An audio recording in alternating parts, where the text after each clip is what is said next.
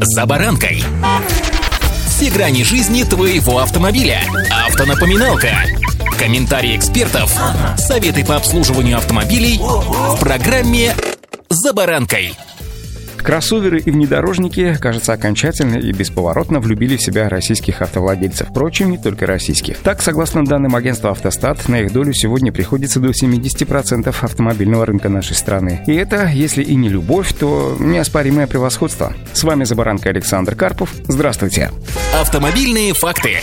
Постараюсь коротко пробежаться по самым популярным. Чанган сегодня представлен 14 моделями, при этом 10 из них кроссоверы. У Хавейла вообще нет седановых хэтчбеков. У бренда Амода две модели Амода C5 и Амода S5. Первая кроссовер, продажа которого в прошлом году составили почти 36 тысяч единиц. Седан S5 продавался гораздо хуже и было реализовано всего лишь чуть более 6 тысяч автомобилей. По итогам прошлого года в первую десятку по продажам попали сразу 8 кроссоверов и всего два отечественных седана – Лада Гранта и Лада Веста. Стоит отметить, что изменение доли сегмента компактных внедорожников и кроссоверов с 2007 года оказался очень-очень значительным. Тогда она составляла всего лишь 7%, через 10 лет выросла до 40%, а уже в 2022 году заняла половину рынка. В прошлом году увеличилась до 70% и сохраняет этот показатель в текущем году. Ну, правда, год только стартовал, возможно, и будет изменение с большей долей вероятности увеличится. Во многом это из-за санкций и ухода с рынка европейских марок с их седанами и хэтчбеками. Весь этот процесс, конечно, можно назвать искусственным отбором. Другими словами, одной из ключевых причин постепенного исчезновения седанов с городских дорог и загородных магистралей является универсальность класса машин, кроссоверов и внедорожников. Все больше и больше потенциальных покупателей выбирают именно эти модели, потому что производители готовы предложить от больших полноразмерных внедорожников до субкомпактных кроссоверов, разрабатывая как роскошные дорогие модели, так и вполне бюджетные машины.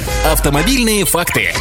Тот функционал, который сегодня могут предложить большинство кроссоверов, как правило, превосходит набор опций в седанах. И дело тут не только в увеличенном дорожном просвете и прочей внедорожной атрибутике кроссоверов, в числе которых присутствует система полного привода, многочисленные электронные системы активной безопасности и так далее. Зачастую преимущество кроссоверов над седаном формируют такие малозначительные моменты, как, например, отсутствие у седана дворника заднего стекла. Удивительно, да? Но на протяжении многих десятилетий, в течение которых выпускаются машины в кузове седан, производители продолжают завидным постоянством игнорировать пожелания автолюбителей и не устанавливают задний стеклоочиститель, аргументируя это ухудшением эстетической составляющей дизайна экстерьера и удорожанием конструкции автомобиля. Конечно, современные достижения в области автомобильной аэродинамики позволяют достичь неплохого эффекта для того, чтобы заднее стекло седана продолжало оставаться чистым, но даже самые передовые решения по аэродинамике кузова не способны заменить качественный стеклоочиститель, оснащенный распылителем моющего средства. Мелочь, конечно, но вот такие нюансы возникают. Вполне возможно, если автопроизводители прислушиваются к мнению автолюбителей и начнут оснащать седаны этим несложным механизмом, устанавливаемым по умолчанию на универсалы, хэтчбеки и большинство лифтбеков, я уже не говорю про кроссоверы и внедорожники, ряды поклонников седанов могут и пополниться. По утверждению самых ярых скептиков, еще лет через 15 встретить на дорогах новый автомобиль в кузове седан будет практически невозможно. Ну, скорее всего, седаны займут в общем числе выпускаемых машин определенную нишу, продолжая, конечно, оставаться стильными и эффектными автомобилями, востребованными определенным кругом автолюбителей. Ну, скажем так, займут определенную нишу нишу, и у них будет свой узкий круг покупателей. Удачи!